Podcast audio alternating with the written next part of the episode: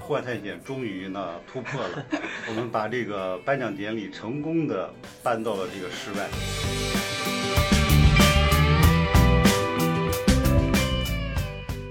这个金星有奖这个主持啊，是真的很锻炼的。从此以后，我再也不怕这个呃不怯说话什么的真的我是非常坦然。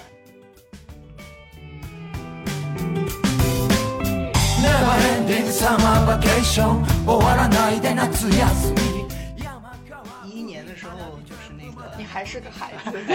一一年我刚上大学， Ending summer vacation 終わらないで夏休み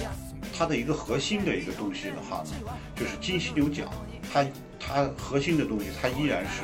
我们就是户外的这个推推崇的这个理念， 然后呢价值、先锋性的这些精神，这些东西它永远是不变的。登り川下り氷色に空き缶蹴りまだまだたくさんしたいのに見たいのに夢から覚め呃，欢迎大家收听本期越 Talk 越野的越野 Talk，我是深交。我是园子，就是今天我们非常荣幸请到了两位嘉宾，一位是不用给安 title 大家也都认识的马德民马爷， 另一位是即便给安了 title 大家也不一定认识的大师，户来自户外探险的大师兄。来，两位给大家打个招呼吧。呃，大家好，我是马德明。大家好，我是大师兄，户外探险的首席背锅侠，怎么讲？反正全是锅全是我的。就大家知道，我们把这两位请来，肯定是对，意意思已经很明显了，因为下周就是中国户外金犀牛的一个颁奖典礼，我们把这两位请来，就是为了要聊一下这个金中国户外金犀牛这个奖项，就是从奖项的变迁来回顾一下这个金犀牛十四年的一个发展历程，以及二零二零年颁的这个二零一九年度的这个奖的一些台前幕后的故事吧，就是有两位来给我们大家讲述一下。马爷先来分享一下，就是可能大家都已经非常熟悉的，就马爷的一些户外的运动经历。但是我们其实更想知道，是说跟金犀牛，包括和户外探险是从什么时候开始的这个缘分。呃，首先呃，讲讲今年的这个特别的意义。我觉得这个从二零零五年我们这个去创立这个金犀牛奖，我们就是致力在室内去举办一个颁奖典礼。但是今年户外探险终于呢突破了，我们把这个颁奖典礼成功的搬到了这个室外。我觉得这个是，呃，在这个奖的这个历史上，这个真的是一个突破。哎，那其实疫情是因为疫情的原因，所以把室内搬出去了室外吗？呃，其实我觉得是几方面都有。第一呢，本身这个颁奖典礼的话呢推迟了，推迟了以后的话呢，啊，按照现在的这种呃疫情其实还是存在嘛，呃，举办的话室内的话呢还是呃大家多多少少会有点心理的阴影。但是如果呢现在把它放在室外，其实真的是一个很好的一个选择。那我觉得这是金犀牛奖它应该去回归的一个回归到户外。它是真的是很好的一个选择。呃，那么我本人的话呢，可能就是在杂志编辑这一块的话，我主要还是以登山和探险这个内容作为我主要的一个报道方向。呃，所以在这个户外探险的这个六年，实际上也是对我来说，这个人生里面，呃，非常非常有这个影影响这个意义的这个六年吧。因为这六年的话呢。不管是从这个一个杂志的一个一个成长，一个奖项的一个成长，还有是从这个行业的这个成长，实际上我都是一个亲历者。那么一零年以后我就离开了杂志，然后开始涉足这个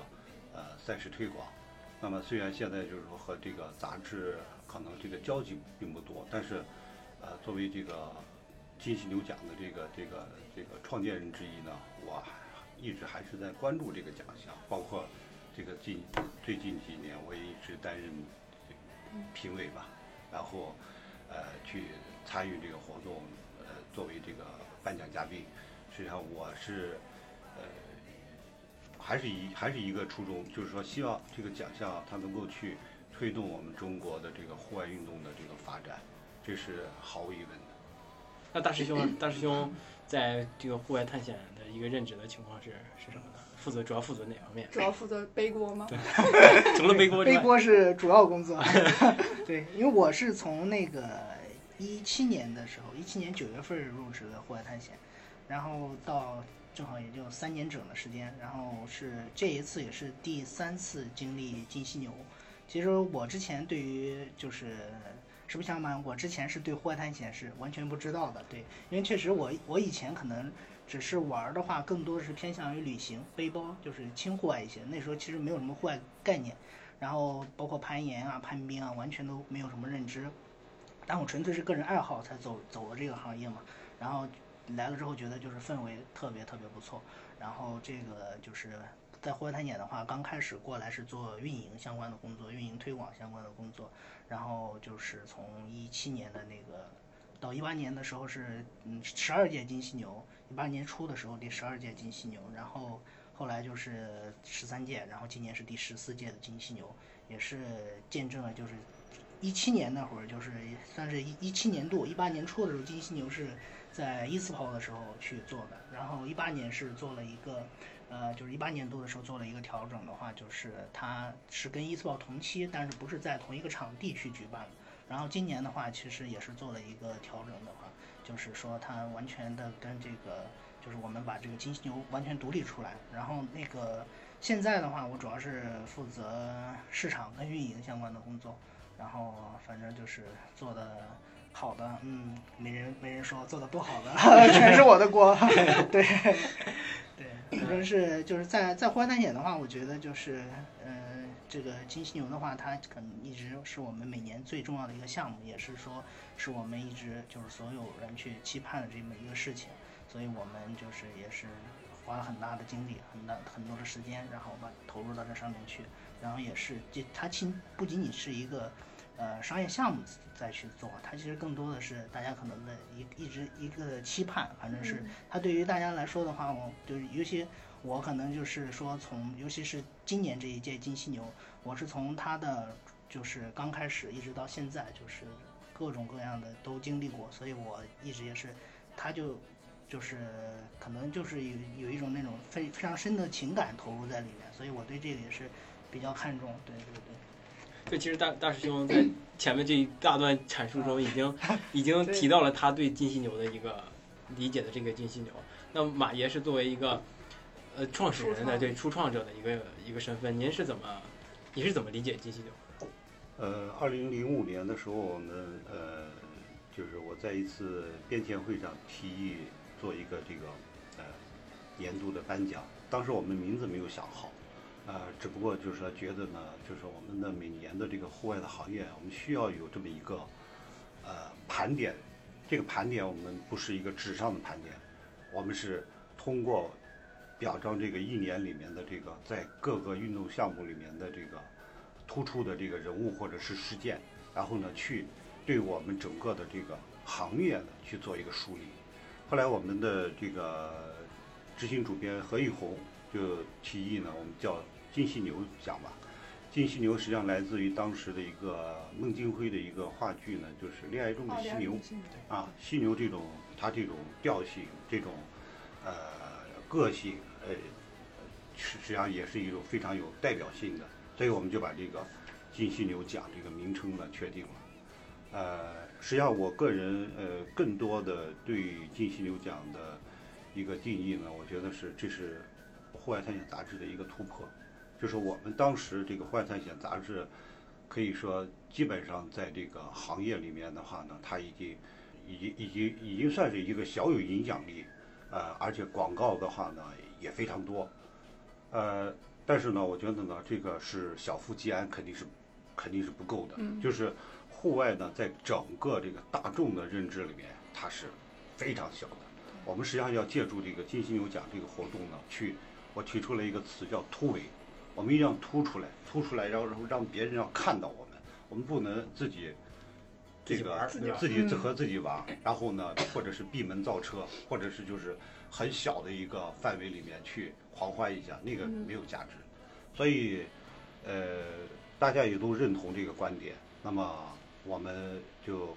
开始这个这个准备。可以说，第一，主要第一年和第二年，啊，啊，这个准备的这个工作量的话呢，超乎我的想象，因为主要还是在我一个人身上，呃，除了这个杂志的那个编辑的工作要做以外，大量的业余时间全都花在这个颁奖典礼上面，因为它这个是事无巨细的，对就是像我们的赛事一样，它每一环它都要去做大量的沟通的这种那当时做就决定要做金犀牛的时候，有没有参考过，比如说国外，就是国外的这种户外的这个运动里面，有没有类似这样的奖项或者什么活动之类的？其实也没有，其实我觉得呢，这个就是啊、作为一个活动，最重要的呢，呃，就是说从评选的这个方面来说的话呢，评选的这个原则应该是一个公开透明的、公正的，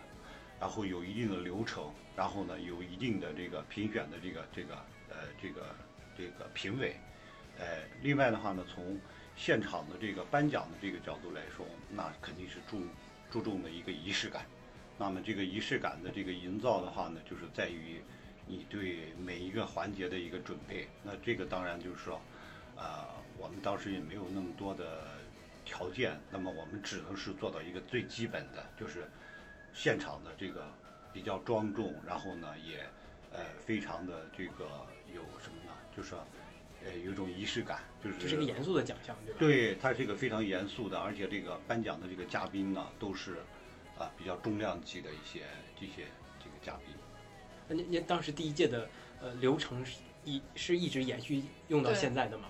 呃，我觉得这个流程基本上我们后面的几几届的话呢，没有什么太大的嗯改变改变，嗯只不过呢，就是说可能是在在某一个奖项中间，我们增加增加了一些表演项表演的项目，然后就是说在比如说舞台的设计啊、舞美啊、这个音响方面可能有更多，但是呢，基本的这个元素它没有什么太大的变化，因为各各种颁奖啊、就像奥斯卡呀，嗯就框架对都是一样都是一样的。对那您当时的规则，当时的评奖规则是？嗯，当时的评选规则的话呢，是还是我们是主要是以编辑部为主体。那么在前几年，我们就都是编辑部的话呢，呃，开会，然后呢去，呃，这个这个评选，呃，当然也有这个就是争论的时候，有的时候争论的时候的话呢，呃，大家都说服不了对方的话呢，那我们就是采取一个投票的一个原则，啊，这样子的话呢。呃，因为从奖项来说的话呢，其实是一个比较主观的，对比较主观的。呃，就是我们其实在这个评选的过程中，我们也尽量呢能够去避免这些主观的因素，能够呃让这个这个就是评评选更公正嗯更对更更客观一些。对对对。哎，那当时就是金犀牛刚出来那会儿，呃，就当时中国户外的一个一个现状啊，一个发展的状况和势头是是您的亲身感受是什么样的？嗯，呃，我觉得呢，它实际上就是说，还是起到了一些提振的士气的这样的一些作用吧。因为 二零零五年我们其实呃，这个户外的话呢，可以说某种程度上来说的话呢，可以刚刚开开始。因为二零零五年第一届这个伊斯堡是在上海举办，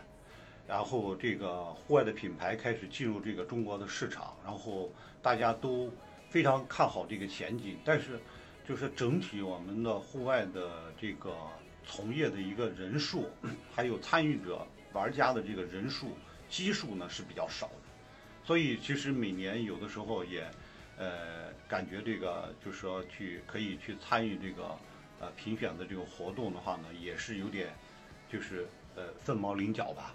所以的话就是其实还是需要我们去坚持，坚持的话呢，就是说呃每一年的话呢，我们。就是根据我们这个评选的一些这个标准原则，我们去，呃，去推一些，就是说其实可能有一些这种活动，或者是有一些人物，啊，他他以前的话呢是是大家不了解的、不熟知的，但是呢，经过这个金犀牛奖的这个这个推广，然后这样的一些人物、这样的一些事件的话呢，他们也能够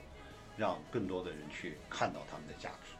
大师兄当时零五年在干嘛？进入户外圈了吗？零五年我应该再报个刚山，原来零五年是刚上初中还是上高中？呃，暴露刚上初中。哎呦喂，你确定你零五年？十八吗？你？对，我应该是零八年上的高中。所以那第一届的时候，金犀牛设置了哪些奖项？如果在这么这么难、这么凤毛麟角的情况之下，嗯嗯，我们主体还是就是有那个最佳攀登成就，呃，然后有公益环保，然后还有这个户外团队，还有突破奖，实际上跟现在的这个主体的奖项，呃，相差不远。就是呃，可能现在的奖项的话呢，会呃，比如说像考虑到这个女性啊，设一些女性的奖项。但是呃，现在的这个基本的这些奖项的话呢，大概都有，我记得大概是八到九个吧。就等于还是继续延续下来。对对对，哎对，还有文化方面的摄影、摄像，对呃，摄影、影像，呃，这些都有。嗯那当时为什么会选择就这样设置啊？也是比较主观的吗？还是说也是大家嗯投票，每个人列几个，然后最后投投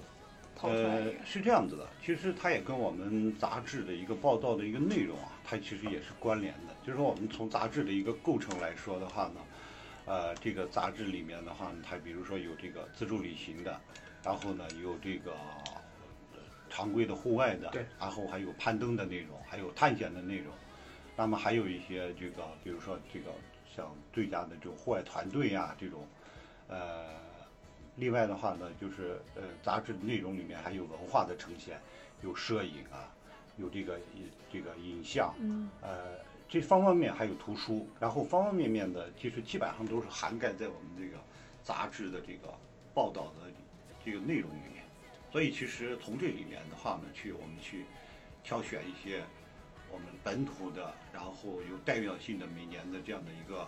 先锋性的一个活动，我们觉得它还是非常有价值。嗯，对，对吧？那那个延续了这个最开始的这个奖项设置到二零一一年，我看就是把那个最佳背包客奖就放进来了。嗯，是因为看到了一些背包客这变多了之后才才会有这个方面的增设嘛？嗯，呃，因为背包客啊，实际上我理解的话呢，背包它是在户外运动里面，它是一个最基本的一个运动。那么我们就说，基本上经常说的徒步嘛，呃，实际上就是说，在这个在这个里面的话呢，实际上在这个一零年以后的话呢，开始就呃出现了一些一些新的一些人群和新的一些玩法。你比如说像我知道的张诺亚，然后他在美国，他去走这个呃美国的步道。啊，这种超长的这种徒步，那么这个在以前他是就是我们很少听听到的，呃，但是就是在这个一零年以后的话呢，就说这种单人的这种 solo 的这种这种徒步啊，或者是一种啊呃更多的一种尝试的话呢，它其实已经变成一个主流了。然后这时候设立这个奖奖项，它还是非常及时。嗯，那大师兄是不是就对，从这个入门户外的呀？就是一些背包因为其实，在一一年的时候，就是那个你还是个孩子，一一年我刚上大学，那个时候那个是因为古月，就是古月跟刘畅搭车去柏林，对那时候我其实我就是在大学宿舍里看的这个，然后他也就是非常深的影响了我。然后后来就是我自己就是也是从大概是在一二年的时候开始走入到户外的这个就是算是旅行嘛，那个时候就是自己就背包，然后去了嗯那个云南走了四三十多天三四十天。然后那算是我第一次真正的就是一个长途的旅行，那也是开始。正好提到古月的话，他也是我们一一年那个时候第一届背包客的获得者。然后今年的话，就是也是因为这次评奖，他对他是我们背包客的评委，我也是 加了他的微信，所以就第一就是其实我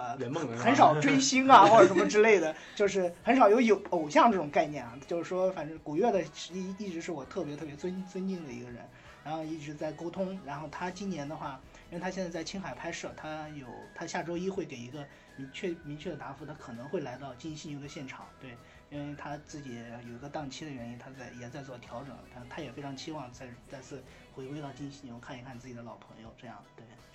那那时候你二零一一年我大一开始。在，好，你大一，对那时候已经开始玩这个，对，因为那个时候我算是就是旅行，那时候定义为旅行背包客。对沙发客那种概念。然后从一二年的时候开始走，也是那个时候就是走上说坏坏这条不归路啊。然后那时候从网上开始搜登山杖、背包什么的。那时候第一我第一个第一对登山杖，那时候只买一根儿，没有什么概念，那是以为登山登山杖只用一根儿就行。然后那个时候买了，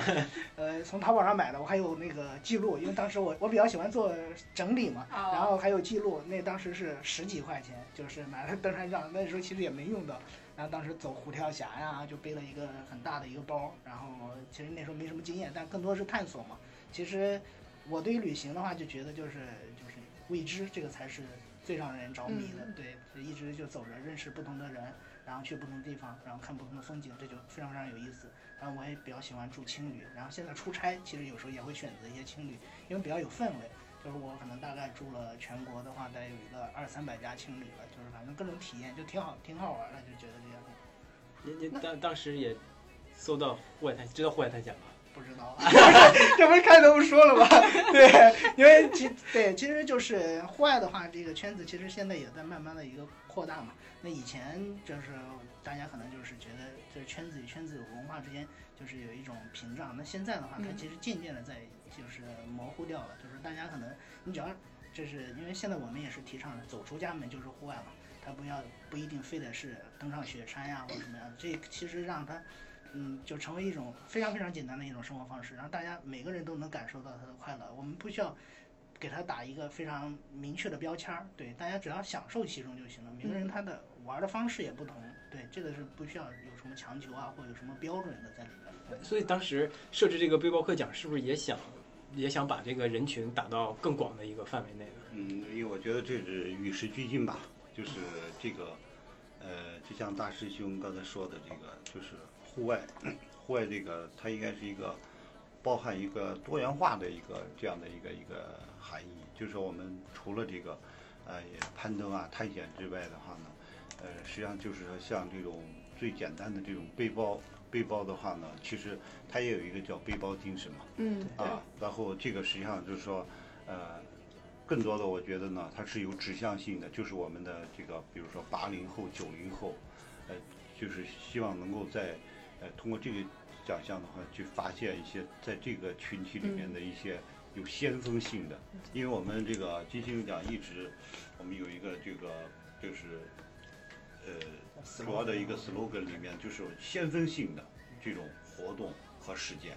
啊，那么所以我们其实就是推的是这样的一个新人、新新的这种事物。你比如说这个我们早期的，我们其实这个里面有有好多的人物，比如说像这个多背一公斤，你们可能知道公益助学的一个活动，哦，就是旅行你多背一公斤的书去到这些地方，然后给这些山区的这些小孩送去这个礼物。那么这实际上也就是呃，我们这个也是通过这个金犀牛奖，我们第一次让很多人知道了这个多维一公斤这样的一个项目，它是怎么样的一回事。啊，另外，呃，其实例子有好多，就是我们其实都是通过这样的一个，啊，金犀牛这样的一个平台，让大家去发现这些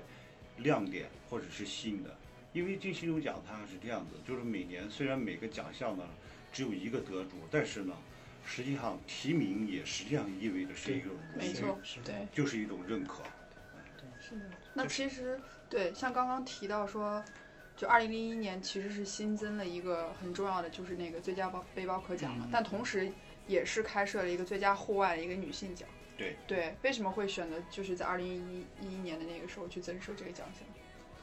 呃呃，这个具体我没有参与啊，但是呢，就是说我呃，因为我我也大概就是了解，因为还也是一个女性运动啊，它慢慢的话呢，它已经占据到这个户外的群体里面的一个很高的一个比例了。就是我们在最初可能女性的这个比例是非常低的，但是慢慢我们这个在各方面这个户外发展以后的话呢，呃，更多的女性然后进入到户外，我们其实在这里面的话呢，我们就要去呃鼓励大家，通过这个讲，我们叫鼓励大家，鼓励女性呢去走到这个户外里面，因为她们也是在户外这个群体里面非常重要的这样的一份子。没错。哎，可是为什么不可以把就是放在一个对框架、男的一个评跟女的评选框架里。嗯，其实就这一点的话，就是像刚才马爷说到的一个，就是提名的这个事情。对，其实我们尤其是今年也是，就是当肯定当时呃，咱们团队也是在考虑过这个事情。我们今年的话，也是弱化于这个得奖的这个重要性。就是在宣传的引导方面的话，就是你只要是入围的，它其实都是因为我们嗯这个奖项它。它不仅不是一个竞技类的一个活动，而是说我们推崇这这种精神。你只要是能够入围金犀牛的，那就所有的都是值得就大家宣传去推广的一个事情。这个精神是在这个地方的，所以提名并不是重要的。所以我们今年在颁奖典礼以及后续的宣传当中，也不会去强调这个获获奖的重要性。还有就是刚才提到的一个这个女性的这个事情，因为就是可能在之前的话。就是对于女性类的这个，尤其是户外，就是可能从事女性，就是从事户外的做户外相关运动相关的女性相对来说少一些。就是那个时候就是专门独立出来这这么一个奖项，那其实也是它它并不是说是一个性别的一个就是界限，而是说它是更多的侧重于鼓励这一一这部分人去走入到户外，因为包括一些可能就大家觉得可能一个就像张诺亚呀，或者是早期像。罗晋啊，就是这些代表梁子啊，这些代表性的一些人物，我们也是在推崇这这一方面的文化，它只是宣传的侧重点不同。那今年的话，其实就是二零一九年度的话，我们也是经过重新的一个评估考量，就是把这个女性奖去去这个就是就是拿掉，对嗯对，就是不再去强调一些这个性别上的一个，就是更更多的还是就是大家可能它是一个国际化的，就是大众的，就是说。然后他每个人都可以参与，然后就是把这一块儿的话，就是做了一个新的一个调整。它因为它是一个动态变化的，其实我觉得啊，这个其实从女性的这个角度，其实要去从事这个户外，它其实困难是很大的，对因为女性要照顾家庭，要照顾孩子，嗯实际上就是说，她们呢能够去这个去参与这个户外运动的话呢，真的是很不容易的。所以是当年这个设立这样的一个奖项，其实更多的是从这个角度去考量，啊、就是二零一七年的时候，他又增设了一个奖项嘛，就是这个越野跑。对，对，就当时马马爷爷也是是在做赛事推广。您您您对这个增设越野跑这个奖项是不是有一定的推动作用呢？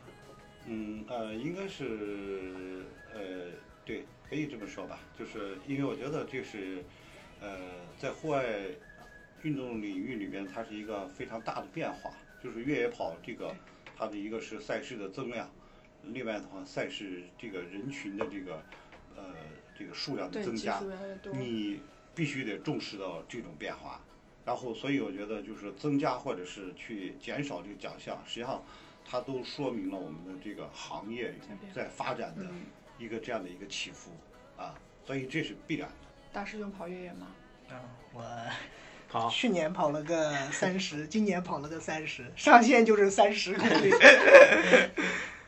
但 我觉得就是现在就是越野跑的话，它也是就是大家可能接受度也非常高了。有的就就越野跑的话，我觉得就是说，因为现在就是尤其是这两年，就是在早期的时候，应该那个那时候肯定马爷也是参与过，就是户外探险的话，在应该是在一一年的时候还是一零年的时候，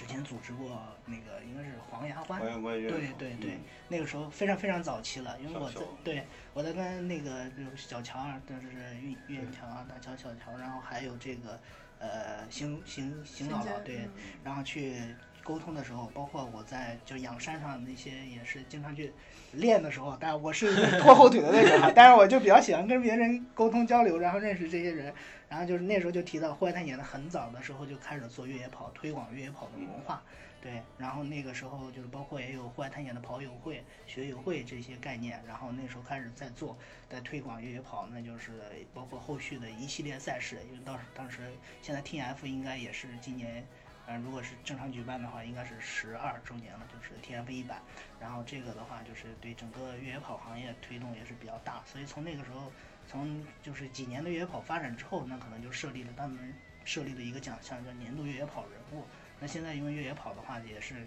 呃，它跟跑步一样，快成了一个全民的一个运动，对它门槛非常非常低，但是它就是对于整个就是健身啊，或者这这种效果是非常好的，对，让大家觉得反正就没事儿去跑一跑，对，这个就是呃，整整体的话就是出来这么一个奖项，那可能后这这几年一直延续，每年都有年度越野跑人物对这个奖项的设置。那为什么不会有，比如说年度越野跑赛事的这种奖项设置？就是说从一个赛事来说的话呢，还是特别的主观。嗯，就是就是我反问你一个问题：你能选出世界上最漂亮的女人吗？你选不出来，因为你他他好像能选得出来。我想不出来。很难有一个很难有一个一个标准，因为我们比如说人物啊，我们可以去定性的、定量的去分析，比如说他的这个竞技啊，就涉及到竞技成绩的话呢，他的竞技成绩的这个我们可以去衡量出来的。但是呢，一个赛事从呃方方面面，你去你很难去选出来一个一个一个就是最美的。所以我觉得这个越野跑它是这样子，就是我我我觉得呢，就是呃，在这几年的话呢，其实越野跑它是一个融合这个户外的这样的一个非常好的一个运动。就是我们原来的好多这个跑步者，没有参加越野跑之前，根本不知道头灯是什么，登山杖是什么，然后对强制装备什么完全没有概念。但是呢，他接触了以后呢，他就知道了。哦，原来这些东西是这样的用的。然后还有一种运动呢，叫户外运动啊，露营啊这些，嗯他就会了解更多登山呀、攀冰呀。那么反过来说，我们很多户外的人，原来的话呢，对这个跑步的话呢是不屑一顾，就觉得这个跑步的话会膝盖。臭跑步的。对，但是呢，他真正他试了以后，科学的去跑了步以后，他发现呢，原来这个跑步呢是对户外的一个训练的最好的一种。现在是不是反向鄙视了？你会发现你会发现这两种人群啊，这几年它不断的在融合。对对对对对。啊，实际上就是说，其实间接来说，我觉得呢，这个实际上也是给我们的户外运动带来了更多的这个群体。另外的话呢，我们作为户外运动的从业者的话呢，学习到了更多的这种对跑步的这样的一个、一个一个训练，然后呢，去帮助我们提升我们。就刚才提到的还有一点就是说那个，呃，为什么没有这个最佳的这个越野跑赛事？这个这个，因为金星奖的话，从创立之初其实一直都是在评的是就是最马爷爷说的就是最具先锋的呃嗯事件或者是人物嗯。它越野跑赛事的话，它其实是有一些很多的商业化成分在里边，还有一些就是说它就是更多的是针对于机构了。而不是说针对于人或者这个事嗯件，对，因为这样的话，就是你要是凭这个的话，就，呃，就就像会有很难做到客观。要是最佳的什么户外俱乐部什么这这些的话，因为对这个金鹰奖的话，它更多的还是针对于人和事件。那就是这么多年来，它从创立之初到现在一直都没有做商业化。那就是说这个的话，就是对于我们内部现在也是在说，我们非常非常看重这个就是 IP。然后，那它是对我们来说，它现在给它定义的就是一个综合性的公益类的一个年度评选事件。那这个是是大家是共享共建的，它不是说属于户外探险拥有的，也不是说我们就是这一部分工作者去做的这个事情，嗯就是它是说所有的这些跟户外运动相关的，那大家就是共同去把这个奖项去做了一个就是就就推动啊，就是包括因为这个奖项的话，它的呃受益者也是所有的这些户外人，对，就是对这个的话。呃，因为我们是一直秉持着这个，就像公平、公正、公开的这个完全的这个精神在这里边。其实说，在这个奖项上，我们是从来没做任何的商业化。对，就这一块，因为我是做市场的嘛，可能会接触到这这一方面的一些事情。那就是说，我们就是对这个肯定是有底线在这里边的。想要，因为我们不是前面也要做几期那个就是纪录片的那个嘛，嗯我们其实也有跟被采访者有过交流什么的，嗯他们都会把金犀牛称为叫中国户外界的奥斯卡奖。嗯，其实就这个啊，也也是有过很多的一个争论。那就是说，在这方面的话，可能每个人的看法也不同。那其实我们也在慢慢的去弱化于这个概念，而不是说去做一个类比，就是说我必须要做什么奥斯卡呀、或者什么样的，因为它就是需要于具备，就是它经过很长时间的一个就是打磨之后，它会会有自己的内核的精神所在。所以我们也在慢慢的去提炼这个事情，而去也是把这个什么弱化掉，什么户外界的就是奥斯卡这样一个概念，然后大家让真正的他是认可是金犀牛，而不是说是类比出来的奥斯卡这样一个方式。呃把百度百科改一下吧。其实我觉得这也是可能就是入围者对于这个奖项的一个一个，我觉得是一个可能情感的一个表达了。这个因为这个就是对这个标签嘛，因为它可能就是你在于就是推广策略啊或什么上面的一些嗯设置。对没这个，因为它也是一一个动态变化的，我们可能就慢慢的就让大家更多的是认可了金犀牛，它也不是说是认可背后的户外探险、嗯或者是认可什么之类的，我就是金犀牛它完全是一个独立的一个事情在这儿。金犀牛就是金犀牛，因为我看这个十四年嘛，它每年都是有一个就公益环保的这一个奖一个奖项嘛，就是金犀牛很在意这种，就是很在意这种环保精神的一个倡导，就是它这个环保跟户外是不是应该是是完全不可分割的？环保就是就是这个户外的这个基因啊。然后，如果我们没有一个纯净的一个这个这种干净的这种这种环境的话，我们怎么能去户外？所以我觉得这是它的 DNA。所以在任何时候，我觉得多说环保都是不过分。那金犀牛这十四年来，整个评委的结构是会随着每一年的这个奖项的变化去做一些变化。这个评委是呃，这个最初的话呢，这个评委我们呃，实际上这个在前几年就是主要都是我们的邀请的一些嘉宾，比如说我们的中国科学探险的这个协会的这个秘书长高登义高老师，然后还有还有一些这个像体育人间的这个呃最初原来的这个制呃制片人，然后呢啊施老师。嗯后来的话呢，我们这个在这个奖项随着这个评奖的这个呃更多的这种提名的话，我们就把这个评委的话呢，把它更呃丰富化一些，就是说人数的话呢也会更多一些。这样子的话呢，就说能够体现这个就是呃就是一个是评选的一个一个一个它的一个广度，另外的话呢，我们也要考虑到一个评选的一个深度。比如说，就是在像攀登的话呢，那可能它牵头的主要就是那几几个这个攀登的这个人士啊，所以得利用他们的这个专业知识和他们的一个眼光，然后呢去选择。呃，因为实际上就是说这个评选确实也是一个很难的事儿。第一呢，就是评委本人对于这些评选的人物或者是事件，他只能是通过我们的文字的描述，嗯然后呢，照片或者是影像东西，他只能做一个这个初步的一个一个一个一个认识，他很难去深入到这个环境里面去考量这个活动大到底是有多难或者是有多险，所以这个呃真的是也挺难的。就是呃在最近这几年，我觉得呢，就是呃小明儿也跟我经常来沟通这个关于评委的事儿，我们可能会有一些调整，就是说现在的话呢，呃，就是每一个奖项我们会有专专门的五个评委，然后呢去专门去评选这样的一个奖，这个是就是让专业的人来做专业的事儿，可能会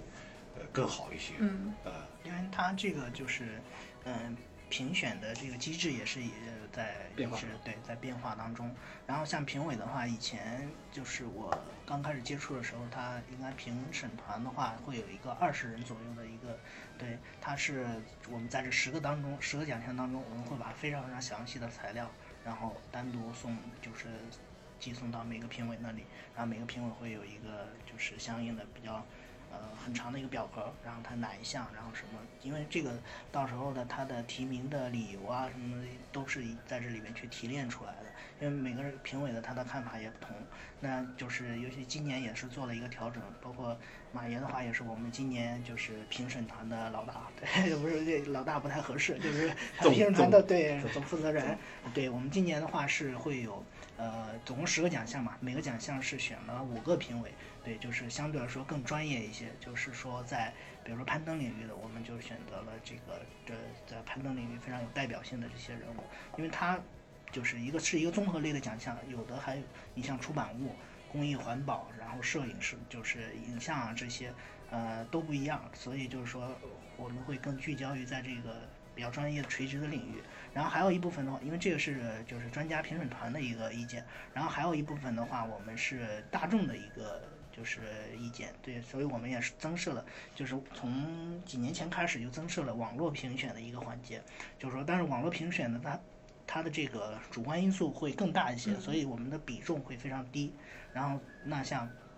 今年的话，单个奖项会有五个评委，五个评委的话，他们每个评委是各占一个投票权。那网络的评选的话，总共只占一个投票权。所以在网络评选，这样的话，它其实也考虑到一方面就是宣传推广的一个作用，因为这个事情不仅仅局限于在这个圈里圈子里做的事情，我们的目的是要推崇这种精神，那就让大众去参与到这个事件当中，对，参与到这个评选当中，那才会。就是在传播当中，它会有更大的一个价值在，所以在网络也是网络投票的一个环节，也是加入到其中，然后最后综合的评定出来一个对一个结果。然后的话，就是还要说一点的话，就是今年也是我们也是跟评委去做了很深的一个沟通，然后今年也是采取了我们在会在现场去。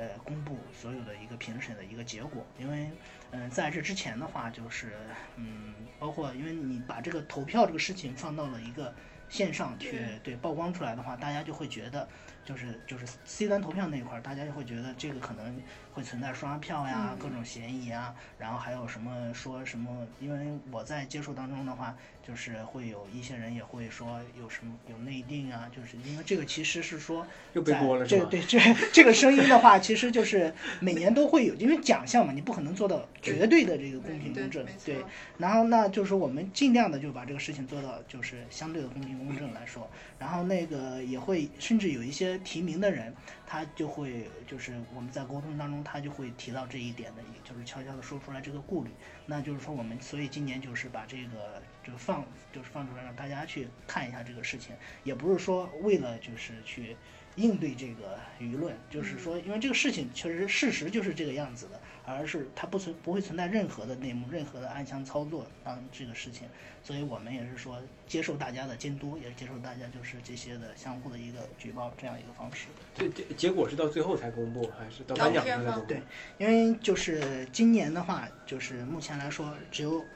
两个人会知道结果，就我们全公司只有两个人会知道结果，那就是说，就是一个是主编，然后一个是另一个参与了评选的一个副总。然后我们今年的话是邀请了所有的评委，就所有的提名的选手到现场。对，如果是他自己可能有事儿不能到现场的话，他会指定一个到现场的人。对，那就是今年的话，总共是二十九个提名，他们都会到现场。那到现场的话，我们是现场公布这个所有就是奖项的一个情况，然后最后在在在颁奖典礼结束的最后会就是公布公示出来大家这个所有的投票的一个结果。但是这个的话，我们也是就像前面所说的，我们不会强调于得奖的这个重要性嘛，在于所有的颁奖啊以及后续的宣传当中都是。说这个提名的事这个事情，而不是说最后奖项揭晓是怎么样一个事情。对，哇，说到今年，今年呢，今年这个确实不一样嘛。原本定在是二 二月还是三月对吧？二月，现在就是因为中间拖了半年呀，疫情就把拖到了半年。这疫情肯定是对这个事情会有一定的影响。那具体的影响，你作为这个负责市场宣传以及整个策划执行的，对，你你感觉它最对金犀牛最大的影响是什么？这个疫情。对，其实这个的话，嗯，它不仅仅是对金金犀牛有了这个影响嘛，在它对整个社会都有比较大的影响。它可能是金犀牛只是它其中的一个点，聚焦在这个点上的话，就是比较具体的一个点。那就是说，呃，对于我们来说啊，一直是看看待的这个是它其实也是一个双刃剑嘛，它既是一个挑战，也也是一个那个，呃，觉得可能是个呃，是危机的，对对，机遇跟挑战是并存的。所以我们在这个。在这里边的话，就是，呃，金信有奖的话，其实，在春节假期之前，那所有的这个评选相关的工作，然后以及就是邀约相关的工作，基本上都已经接近尾声了，因为那个时候是一月底。月底的话，因为二月中旬就要就是颁进行颁奖典礼了嘛，所有的工作其实都已经准备完成了。那就是放假之后，那 OK 就出现了这个，那我们也是紧急开会去做了相应的调整，就是把这个做了一个延期的一个处理。那具体的时间跟地点是没再做一个公布。然后呢，就延期之后的话，它对于我们整个的，因为我们更多的是做媒体的嘛，它其实是以内容为主，就是内容是我们的。呃，硬核，然后再之后辅助的就是运营，再就是商业的一些事情。那对于整个的结构都是做了，就是有很大的一个算是冲击，但同时也是一个呃就是机遇，因为在这在这期间的话，可能是在一九年的时候，就是这种嗯、露营的这种方式，就在户外这种 camping 的这种方式，它跟区别于传统意义上的露营大会的。呃，就是存在，然后它就是非常火了。那就是我们这期间也是自己也是在不断的呃，就是调整，然后包括也不断的去学习，就对这个事件也有了一个重新的思考。不管是跟就是这些提名啊、跟评委啊，还有是跟这些用户的这些沟通，也是会更深一些了。那就是说这样的话，呃，我们内部也在多次的复盘这个事情，就在考虑到，啊、就是把尤其是这个今年这个首次采用这种形式嘛，那也其实也是这个疫情造成的，对对，其中也会有很大的一个呃，就是因素在这里边，对。然后呢，我们就是采取了这样一个方式，然后那个呃，整个的话，反正是它的影响肯定是存在的，但是并不是很大，因为这个奖项的话，它对于这个，尤其现在这种可能这种状态的话，大家我们再重新把这个奖项做一个全新的一个升级调整，这样的话，对于可能大家的整个心态啊，户外人的这些，就是整个户外这种氛围啊，它也是一种刺激的一个作用，对。然后，嗯，到后面就是涉及到可能就是我们重新去调整了这个定到九月份之后，那所有的工作重新启动，大概在一一个月前就是正式确定了要在这个地方去办，那所有的工作都要重重启，那包括于内容啊，包括于招商啊，也是都重新做了一个重新的梳理，那就是到现在来。来说的话，基本上工作已经完成了百分之八十，那可能百分之二十就是在于颁奖典礼现场场，对对。那那像像这种更更大众、更休闲，或者是更肯定是更便于传播，或者是适用范人群更广嘛，对吧？对但是您刚才之前也说，这个金星牛这个奖，它真的是一个非常严肃的评选，某些奖项肯定也是一些就非常专业性非常强，嗯而且针对人群非常小的，就这中间是是否会有一个矛盾？往往这个奖项里面添加这么多元素的话，会不会把这个原本奖项的一个对呃严肃性、不会的专业性会有消解掉？我们我们这个就是颁奖，我们讲究的这个仪式感，我们是其实是对对于这个运动，对于这个人，啊，对于这些参与的人的一种尊重啊，这是这是我觉得是没有问题的。其实我们更多的是呢，要怎么样去讲好分享的故事。其实最重要的是把他们的故事，把他们的理念去分享出去。我觉得这个分享的这种方式，我们不用太严肃，我们可以更活泼一些，然后呢，嗯让让让亲和力更强一些，不要不要去就是老是感觉一种说教的一种，或者是因嗯对因中事迹的一种感觉。嗯，其实要更多的要一种亲民的一种方式，一种讲故事的一种心态，去跟大家交流。这样的话呢，才能引起更多人的共鸣。没错。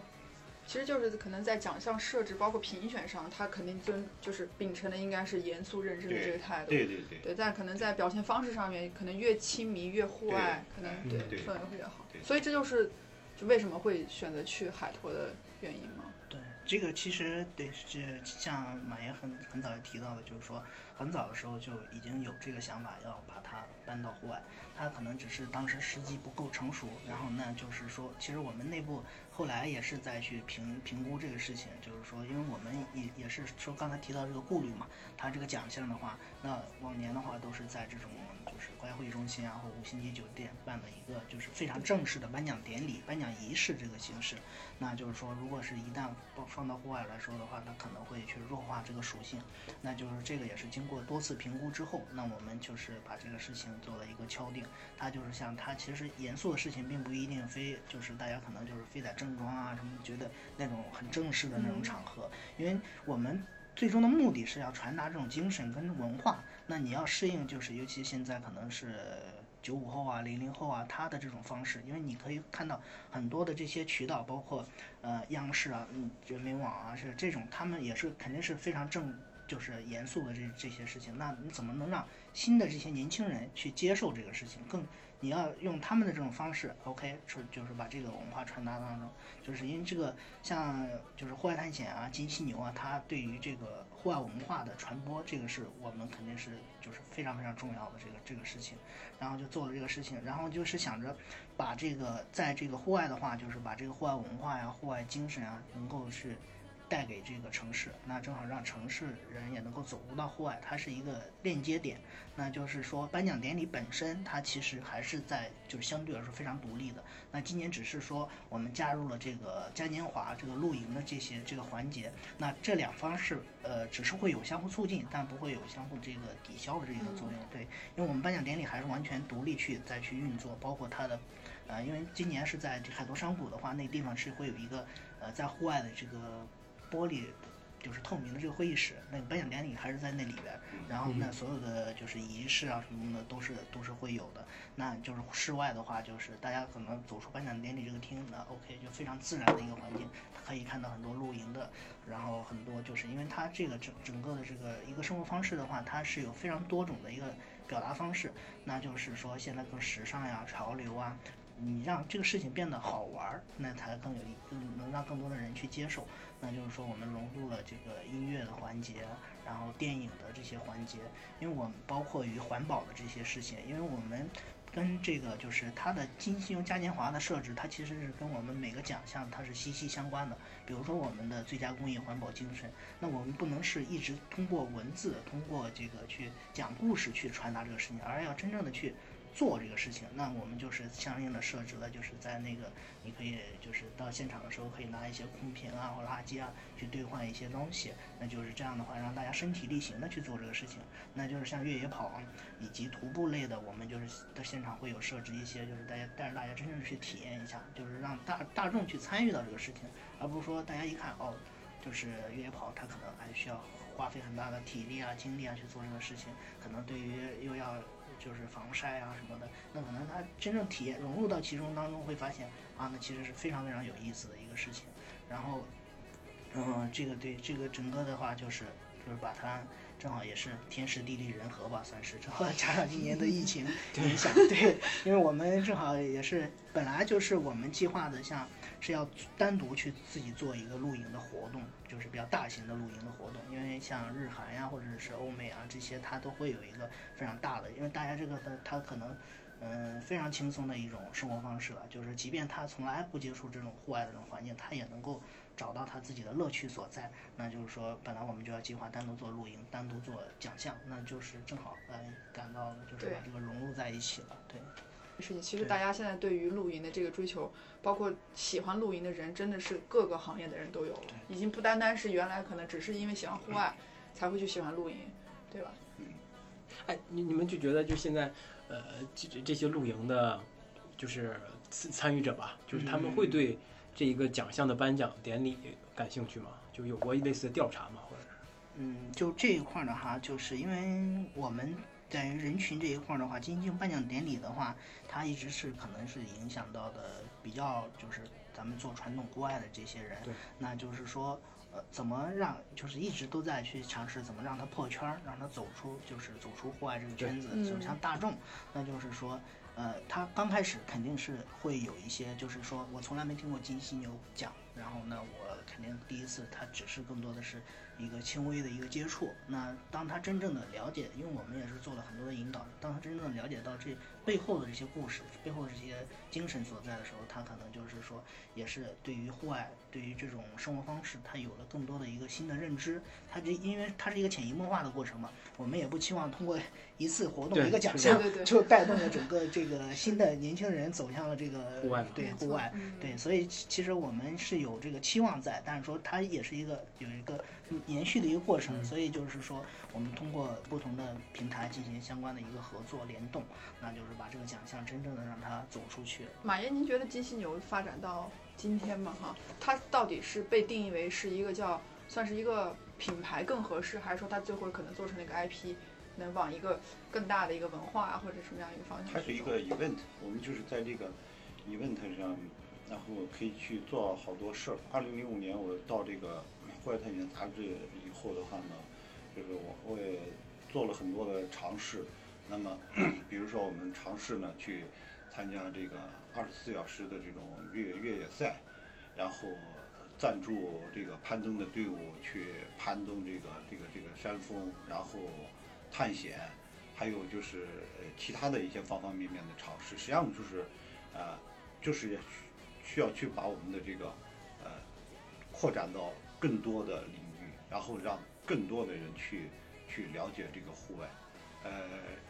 所以的话呢，我觉得呢，呃，其实它就是一个事件，我们在这个事件上面，更我们可以加入更多的这种元素，可以让它更丰富啊。但是它它的一个核心的一个东西的话呢，就是金犀牛奖，它它核心的东西，它依然是我们就是户外的这个推推崇的这个领先，然后呢，价值、先锋性的这些精神，这些东西它永远是不变的。那么我们可以在它的这个周围加很多的这种元素，然后让大家都都通过这个这样的一个 event 能够感受到户外的一种魅力。嗯因为我觉得呢，这个感受户外的魅力，去从事于这个户外，这是最重要的。两位刚才都提到了，就是这个金犀牛十四年十四年来，它这个奖项的设置是跟呃这个户外的运动的发展是一个有一个联动，是会有一个增设的一个或者是删减的这么一个状态。那你们在现在这个时间点，能不能看到在未来可能还会增加什么奖项？啊，未来肯定会的。未来，比如说我们在攀登领域，如果我们可以细分的话呢，我们可以把登山和这个攀攀岩或者是嗯攀登大岩壁，对你比如说像这个小何和孙斌这次他们爬这个布达拉。爬布达拉的这个这件事儿的话呢，如果是单纯从一个难度的一个角度来说的话呢，或者就是它也并不是说很极端的，但是呢，他们坚持八年五次，然后一直去挑战这个嗯事情，终于他们完成了啊！因为在我在一个月之前小何进山的时候啊，接到他电话，所以我我是非常的佩服，因为这个这个精神，实际上就是非常值得我们这个去推崇。所以，呃，在这些领域里面，我们其实有更多的人参与了，我们可以把它细分呀，大岩壁啊，对吧？嗯这些都是可以的。呃，而且就是在其他的一些领域的话呢，因为户外的话，你比如说我们现在的这个山地车，山地车其实它也是户外的领域，但是目前从我们国内来说的话呢，还没有办法去去去拼做一个奖项呢，把它设置。如果一看的话呢，其实在这个里面，我们其实后续可以做的事儿很多。将来比如说，如果我们的这个攀登的这一块儿强的话呢，其实完全也有可能把这个攀登的这个奖独立出来，就是做一个哦攀登的一个奖。啊，这也是可以就的。更细分的。对对对对，是的。嗯，就像这个这个对金明高奖对，那么像那个金明高奖的话呢，就是我就多说两句。前前两年我跟他们那个主席也也在也在考虑，就是说有没有可能把金冰岛奖引进到中国来。但是呢，他当时这个觉得就是就是这个这这是一个笑话，然后呢绝对不可能的。但是其实呢，就一年以后，这个奖就在波兰落户，在波兰的一个山地文化节上面去举办。所以其实有很多的事儿，我觉得都是可以去尝试的，包括我们，呃，未来其实也有可能我们的金犀牛奖会和金冰镐奖对它的一个颁奖，我们会同时的在某一个地方去举办，这个也是有可能的，是完全有可能。这样的话呢，其实可以去推动我们中国的这个攀登的运动呢，它的一个发展。那大一切都有对，那大师兄怎么怎么有什么想想法吗？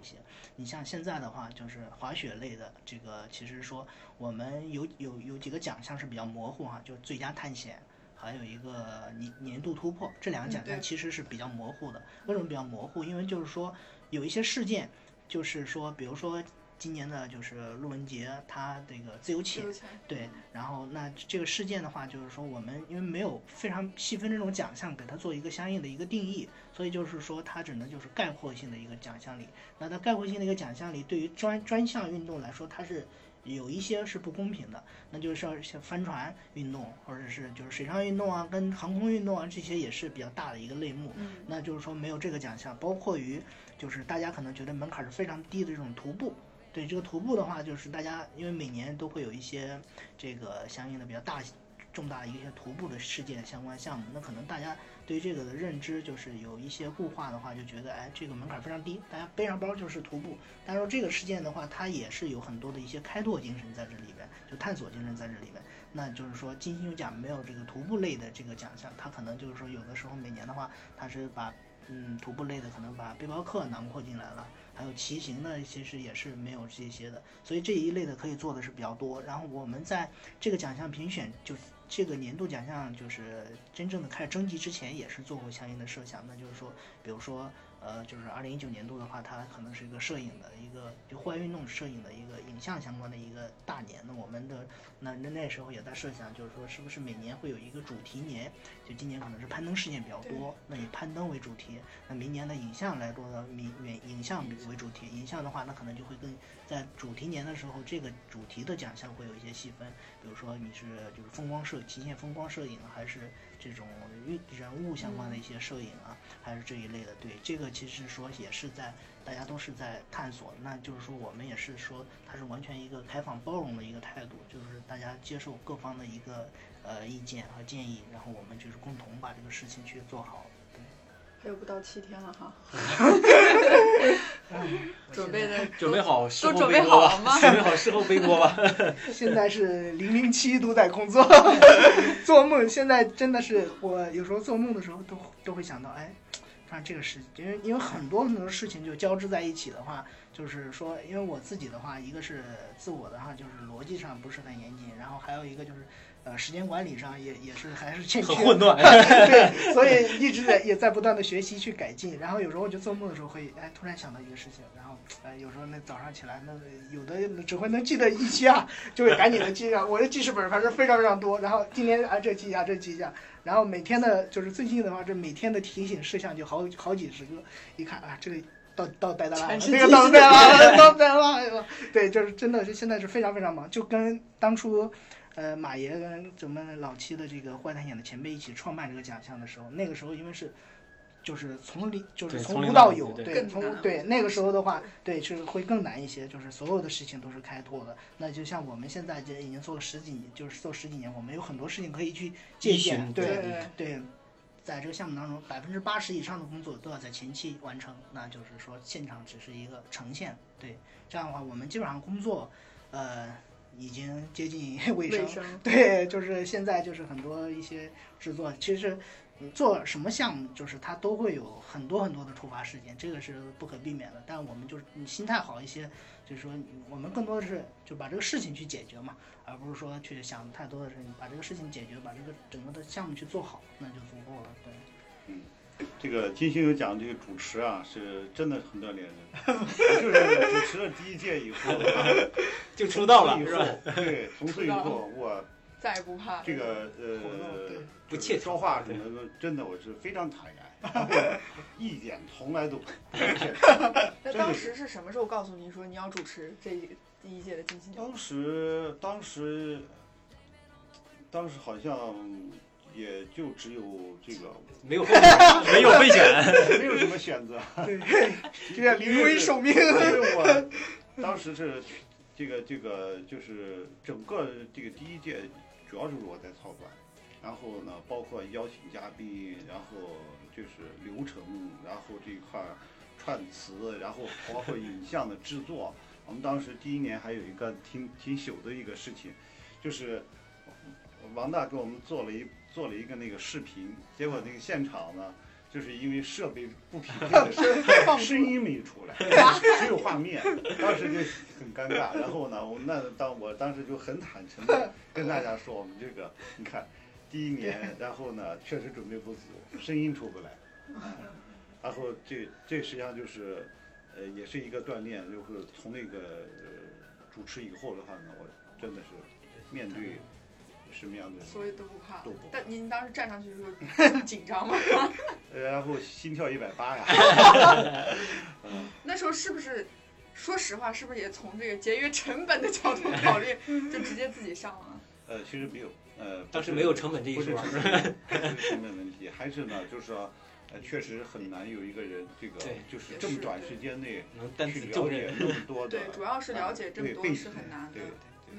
那今年谁主持？你？我我不是主持人，对我就我做的我基本上都是做幕后工作。今年主持人是包子包，对包一飞老师。对，然后因为嗯，就是其实我一直喜欢户外的，还有一个另一个原因就是说，大家就是非常非常纯粹，这个圈子里的就是跟跟别人交流啊，就是即便是大家是陌生人啊，那可能就是说非常放得开。就是这个就是它也是非常非常大的一个魅力所在。对虽然说我在户外探险啊工资不高，但是说我觉得这个对，就是这个这个是我我我比较喜欢的这个，就是因为我个人爱好这个东西，我才从事了这个事情。就是说我当时从选择这个，我以我以前是做互联网的。那就是说，选择做这个行业之前，也是会有一个大的，很就是相当于人生的一个抉择嘛，去思考。我呃，就是他其实说，把真正把你自己的爱好当成一份事业来去做，它可能是一个什么样的一个结果？这个每个人可能也都有不同的一个答案。所以你当你真正去投身当中的时候，啊，那你可能会有自己的一个答案在里边。所以我是拿我自己做这个试验，对，反正是因为在这个户外就是这么多年，那就是说他所有接触的人啊都是非常非常纯粹。你不管是我们可能是在就是谈合作的时候、招商的时候，跟一些人去聊，那时候是可能是从商业的角度，就是双方公司利益的角度去考虑这个事情。但是你是就是不谈商、不谈生意的时候，大家在户外的时候就是非常非常的纯粹，就是说这个就这。状态这个态度啊，就是这个心态，就是非常非常平和。我觉得这个是非常大的一个吸引力所在。嗯对，这个就是说做这个做这个事情，对，其实是说，因为他是得到了，就是金犀牛的话，也是得到了很多人很多很多人的这个支持，不管是赞助商呀，还是合作伙伴，还是品牌这一些。你像马爷的话，就是作为评审，就是我们所有的评委，其实是没没有任何的这个。呃报酬，对报酬所在，对这个就是说，为爱发电对，这个就是说我们大家可能就是非常就非常好的一个状态。你可能在一些其他一些奖项评选的时候，就是就是大家会比较看重这这一点，但说大家可能就是说在做金犀牛的时候，这个就是非常好的一个状态，因为我们做这个项目也不是为了利益去做这个事情，对，像所有的评委去参与到其中，他也不是说有他自己的这个商业目的去考量的，所以大家就是在共同去把这个事情做好，是我们所要对所考虑的，就是所以我们目标是一致的，然后再去做这个事情的时候，那就是说，你像我，就是今年我作为可能是总的总控总负责人来说的话，那就是已经就是有很多的后援的团队，不管是我们的工作人员呀，还是我们的外援的人啊，那所以我们在我在真正去落地操作时，虽然说之前没有过这么大的一个项目的经历，但是说他心态上也不会说像可能那么紧张啊，或者是怎么样手忙脚乱的呀，因为他现在的就是模块化的划分，就是说包括一些就是外外部的一些合作方啊，大家的配合的都非常不错，所以整整体的呃就是工作基本上都已经完成，那就是说在后面就是期待大家更多的都来到现场。哎，这个整个的一个呃那个策划执行团队大概几个人啊？嗯，就是我们的核心的小组的话，大概在八个人左右，就是，然后我们就是自己的工作人员的话，就是公司内部的工作人员都会支持这件事。对，在二二十多人，我们因为公司整体就二十多人，然后所有人都会有一个，对，所所有人都会有一个一个模块的呃事情去做，对，包括由于我们的外部的志愿者团队、摄影的团队，嗯看来我觉得主持人是这十四年来，这个主持人也是很难挑的呀。因为他真的是非一定要了解，可能所有的奖项，包括所有的这些，最起码这些入围的这些人呐、事件，嗯他都一定要很了解哈。对，我们应该是第从第二届开始，就杂志社成立了一个活动部，嗯，然后活动部就把这个，呃，把这个金曲奖接过去，就是他们就可以去主这个准备，然后包括像主持人的话呢，就可以提前的去沟通，哎，这样的话呢，可以就是把这个效果，呃，可以呈现的更好一些。马爷，您只只主持了一届吗？啊，主持了一届，第二届没有想过 再上吗？返个场，下一届返个场啊！真的没想过吗？呃，不能上，因为专业的人干专业的事。那你第一第一年马爷主持完，就是底下有没有朋友给你有一个主持的一个反馈啊什么的？啊，主持的好啊，谁感觉不好？那其实我觉得还是真的。对，今年疫情对于你的这个商务开发有没有影响？对，这个就是在我们就市场这一块儿的话，就是因为嗯，这个在于奖项本身，我们是从来不做任何的商业化。嗯，然后，但是说你整个的项目，就是说它会有一些招商，对，这个是因为你这个所有做所有事情，那可能就是呃有了足够的经费的话，对，那才就是效果上会更 更好一些。对，就是说你不管是是就是在物料啊或什么，能够把这个效果呈现的更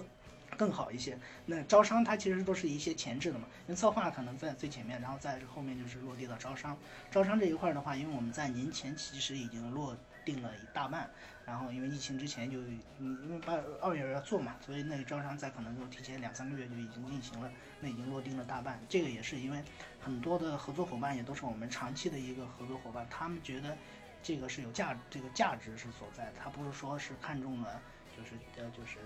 大家可能关系啊或者什么，他更多的是认可这个事情的一个价值在，然后所以他们就很早的会去选择就是就是因为金犀牛的一个情况，对，每年都会持续性的一个投入，这个当当然是我们对于所有的赞助商都是物超所值的一个回报，对，然后那个就是包括今始打官 官话了，现在。今年的话，因为嗯到到现在的话，我们也是基本上所有的招商工作已经都接近尾声了。然后我们因为很很多物料啊相关的已经就是相应制作了，那今年招商情况也是比较理想。好对，它其实也是一个新的一个压力吧，就是在招商的话，你要做很多的一个转型，包括它的一个市场策略上也会有很多的调整。那因为我们要往这上面，就是你迈出这一步的话，那肯定会有就是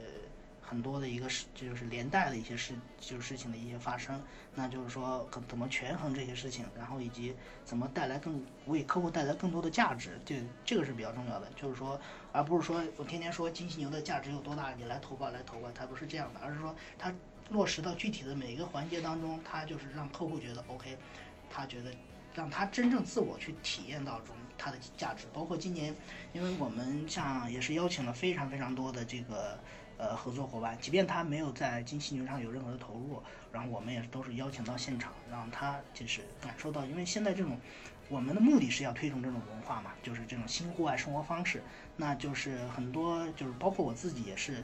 真正在开始做露营的做露营的时候，会有自己有一个新的一个认知，就是你可能完全刷新了自己对对这个露营啊，对这种新户外的这种一种理解。你真正融入到其中的时候，你会发现，哇，其实有很多的这种可能去发生。对，就是说一些可能传统的一些呃老的，就是这些也不算老，就是传统的做户外的这些合作伙伴，那可能太多的是把自己禁锢在这个小就是户外这个这个，真的他。看到露营这个场景的时候，他，会发现有很多的事情是可以做的。这样的话，其实也另一个方面是帮助了这些客户啊、户外品牌啊，他有了一个新的认知。他就是这现在都大家都讲场景化的营销嘛，对，对，他是这个是真正的一个场景。马爷怎么看呢？就这种多元化的这种互动场景的这种这种创造营造。一般来说的话呢，就是说第一呢，我觉得是首先还是要讲好这个分享故事。对。啊，实际上就是仅仅是一个颁奖典礼还是不够的。其实我是特别希望这些金犀牛奖的这些所有的这些提名还有获奖的这些人，他能够代表户外探险，然后呢到全国各地去分享，嗯去让不同阶层、不同年龄的这样的不同职业背景的人去了解这个户外，啊，了解这种背后的一个精神。另外的话呢，就是刚才大师兄讲的那个挺好的，我们要教大家如何去户外。实际上就是说，现在有很多的人的话呢，因为呃从来没有过任何的这种露露营或者是户外的零基础，所以他其实对很很多的装备的怎么去用，然后在哪个场景去用，然后大家其实是这个对不了解的。对所以我们这个作为媒体的话呢，真的是呃要去做好这个就是服务的这样的一个工工作的话，就是教大家如何去露营，然后呢教大家如何去这个欣赏的这种啊露营的之美美，或者是发现这种户外的它的这种魅力，这是一个非常非常长远的一个一个一个一个课课题。对，就是这个金犀牛发展这么多年，它它它这个这个就是它的使命之一嘛，对吧？对对吧？对。对，除了它先锋性之外，它可能还会有更多的一些含义加进来吧，对吧？因为我们中国的户外行业整个的一个产值的话呢，仅仅是美国户外的百分之一。大家想想这个里面的话呢，就是有多大的一个市场空间。对这个是就是说这个市场空间的话呢，我们不能靠这个网络上去卖一点装备呢去解决。对所以就是还是需要有很多的户外的机构啊，户外的从业者的人的话呢，要踏踏实实的去做一些事儿，对能够去推动这个整体的这个人群的这个这个上升。因为这这几年这个我呃就是户外的行业的这种发展的这种停滞，它其实很大的一个问题是来自于呢，就是说我们呃基础的这个人群虽然是扩展了，但是呢这些活动的这种频率呢实际上是下降的。对。或者是我们就是搬到把这个线上了是吧？对，把这个户外的服装呢，仅仅作为一个保暖的一个服装，对对对，而没有用在户外的环境里面，对。这实际上是使得我们的没错，整个的户外的行业呢发展停滞。其实这里面就是，呃，有有很大的一个问题，就是可能大家都去盯着卖东西了，没有都是买卖的这个过对，没有去想，就是说怎么去教别人，然后呢，让更多的人能够去体验户外。这个问题如果要不解决，那么我们的这种行业的话没有办法去发展。对，就是是广阔天地大有可为是吗？对对对 对，所以其实我觉得金犀牛做了十四年了哈，就是像马爷说的，其实更多的一个真的应该是谈不上教，但是我觉得是一个文化的普及吧。对最起码让你知道嗯，你怎么样才能跟户外是一个最正确的一个互动一方式嘛。个一个互动的方式。对，因为对刚刚说到这个 event 嘛，它整个的话其实是说我们也是，呃，它不仅仅是就是落地的这个颁奖典礼，因为它前后的一些工作，我们现在其实也在提出来一个金犀牛季的一个概念，它要真真正的就是串起来，而是全年的都在持续。就比如说我们的这些金犀牛这些提名者，他们的故事，然后他们的一些活动，以及这些，它可能在于也不仅仅是在北京，而是在全国，到时候甚至是一些国际性的一些事件当中，我们都会参与到其中。它是代表着金犀牛的精神、金犀牛的文化。然后，嗯，就是在一一季当中，那可能我们现在可能是在呃杭州，那就推崇这些事情，因为这些提名者也是来自于全国各地，然后他们的事件也是不同。不同不不一样的，就不一样的，所以就是说，我们在这个金犀牛季的这种概念中，就是把这个真正去做起来，而不是说单纯的一个颁奖典礼就结束就完事儿了的一个事情。因为你首先你做好了文化故事，讲好文化故事，就你文化加这个现在都是文体旅去融合嘛，你说文化跟体育这个结合起来，你的体育跟旅游这个真正的结合起来，让大众去参与到这个事情当中。他虽然说他可能不知道那个就是这个攀登就是布达拉有什么样的一个价值在，但是说他可能会了解到，哎。你是就是越野跑，他觉得这个事情，他当接触到一些一些信息之后，他发现这个事情很牛逼，他背后带着你像何川跟孙斌，然后包括 Rocker，他的这个是这么多年，就像七年，这个何何川老师的话一直在投入到这个事情当中，他就像于我们可能普通的。就是大众可能在一个就是都有一个追追求的一个目标，嗯，当你设定这个目标之后，你可能做了很多的事情，很多的努力，但是一次一次的都在跟这个目标就是就是错失啊或失之交臂啊，但最后达成了这个目标，它是这种一个就是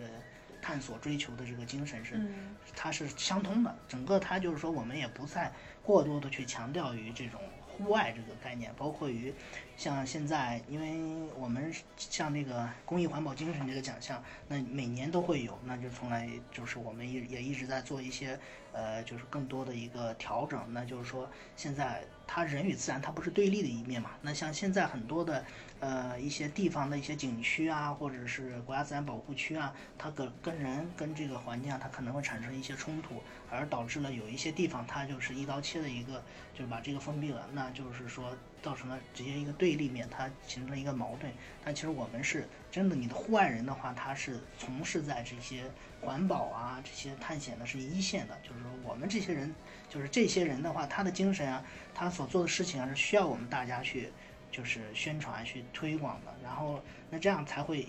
把这个矛盾去越来越的就是弱化掉，让大家会觉得 OK，你是就是像欧阳凯他一直提的，对他是环保即探险或者探险即环保这么一个概念嘛。那我们做这个事情，你要真正身体力行。你包括我们现在这次的露营活动也是非常倡导大家就是垃圾分类啊，嗯相应的就是你所有的营位你要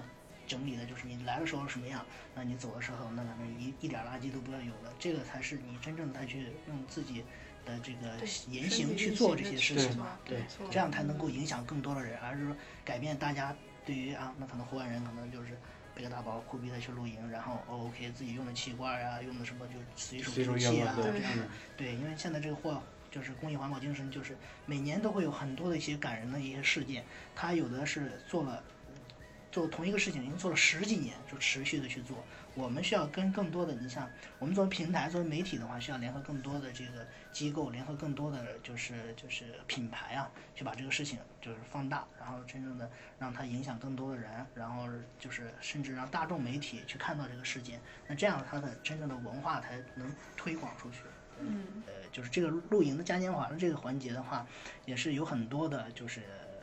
从来没露营露营过的。其实为什么从露营这个切入点啊，就是户外很大，你怎么找到一个好的切入点，就是场景化。它露营的话，它其实有别于你可能一天单日徒步。那单日徒步的话，它其实用到的装备不多，它使用的感受也不会很多。你当你露营的话，就两天一夜的话，你会用到很多的事情，你才会对于这个户外有了更深的理解。那你通过这个为切入点，就比如说我是一家三口啊，或者是我是一个呃公司白领，从来没露过营的，然后他看见，哎，这个很好玩儿，然后又又有很音乐的这些环节啊进去，这个是它是只是一个切入口，就是后面就是露营加，比如露营加这个越野跑，露营加音乐节，露营加攀岩啊这样的一个打开这个口之后，他会发现新的世界。就这些人的话，哎，他跟过一次露营之后，哎，发现。哇，就是攀岩很酷，然后非常非常安全，它不是像大家想的攀岩老出事儿啊什么的。这样你从这个口切入之后，让大家打开了新的世界，这样是一个就是算是事事半功倍的一个效果。对，这些我们都会有，然后包括呃，你像之前可能徐将军也是我们的背包客的获得者，那他的话就是我们就会邀请他来去。分享这个。对，这一个是分享，然后另一个就是说他自己也在做一飞盘运动，哦啊，，对，但他玩飞盘这个体验非常好。对，得过很多对得过很多的一些国际的大奖。那就是说他在哎，就带着大家去玩一些飞盘，就是你真正的这这种感受，就是你要用这些人，这些人，你像啊、就是身家十万项不招的越野跑的，他自己有非常大的一个影响力、对。带动力，那就是非常多的年轻人也特别喜欢他们。那怎么让他们去影响？对，就更多的去影响一大众，那他就会就是我们之前还设想的，哎，是不是像服装来了，让他组织大家带个拉链，其实简单的做一个拉伸啊，就是跑一跑啊，这样的走出去。那这些像藏十年团队，他们是做这个公益环保，就是在这个高海拔地区对捡了很多垃圾。嗯那我们就是能不能有一个进山活动，然后带着大家徒步，然后顺手把自己的垃圾捡捡起来。对对，这样的话，它其实是一个，就是有的是呃。在顶部的这些有腰部的一些 KOL 的传播，然后还有一些 C 端的用户，C 端可能是一些小白的用户，他不太理，就是可能没接触过金犀牛，那怎么能让他更好的融入进来呢？就会有这些，我们会有金犀牛电影的一个就是、就是展映对展映，大家会看到哇，这个户外运动其实很好，就是因为它本来户外的话，它就有一个天生的这种吸引眼球的这种。就这种效果，对你要是把它真正的带到大家，对这些大咖，呀，可能也就是坐在你身边，大家也会觉得，对，哎，我一看，哎，哎，这不这个电影里的吗？对马爷吗，对对，就这种这种感受是非常非常好，对就大家直接更直观嘛。可对就可以聊来，大家呃聊聊天啊，就是喝喝酒啊，就是这样的话，有欣赏，有体验，对有参与，对有乐趣。没错对，就是他们常说，就是一定要下沉到人群当中。来吧，大家都来吧，是吧？对，大家真正的来到现场 去感受今年的这个变化。感谢两位能来参加我们这个节目的录制啊，那我们就九月十二号、十三号在海头山谷见面了。对，不能跟大家 say 个 goodbye 吧？呃，九月十二号相聚海坨山谷金犀牛颁奖典礼。嗯九月十二号见，户外不是探险，人生才是。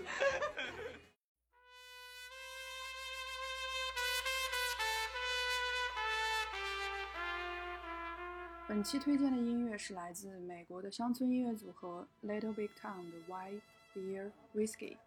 希望大家能够喜欢。同时，也预祝九月十二号的第十四届中国户外金犀牛奖一切顺利。啊、对，如果你也喜欢我们的节目，欢迎在喜马拉雅、网易云音乐、小宇宙、荔枝 FM 以及苹果的 Podcast 订阅关注我们哟。下期再见喽，拜拜。